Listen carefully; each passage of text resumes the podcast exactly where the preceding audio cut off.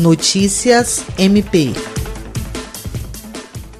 O Ministério Público do Estado do Acre, por meio do Núcleo de Apoio e Atendimento Psicossocial Natera, vem atuando em defesa dos direitos das pessoas em situação de rua, imigrantes e públicos vulneráveis durante a pandemia do coronavírus.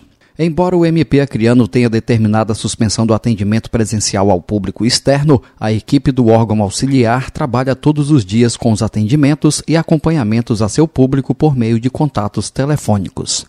Para municiar a equipe e dar amparo legal à sua atuação, o Natera realizou o estudo dos normativos sobre atendimento a públicos vulneráveis voltado a esse período de pandemia e pactuou o monitoramento de casos específicos por ocasião do isolamento social. Com outros órgãos como Defensoria Pública da União, Defensoria Pública do Estado do Acre e Ministério Público Federal, o Natera foi importante na intermediação entre a Secretaria Municipal de Assistência Social e Secretaria Municipal de Saúde para a atenção à população de rua. Com isso, a Prefeitura de Rio Branco garantiu atendimento diferenciado a cerca de 400 pessoas. Além da mediação de situação entre a Polícia Militar e SAMU, envolvendo população de rua em condições de grave vulnerabilidade decorrente de agressão física na rua. Jean Oliveira, para a Agência de Notícias do Ministério Público do Estado do Acre.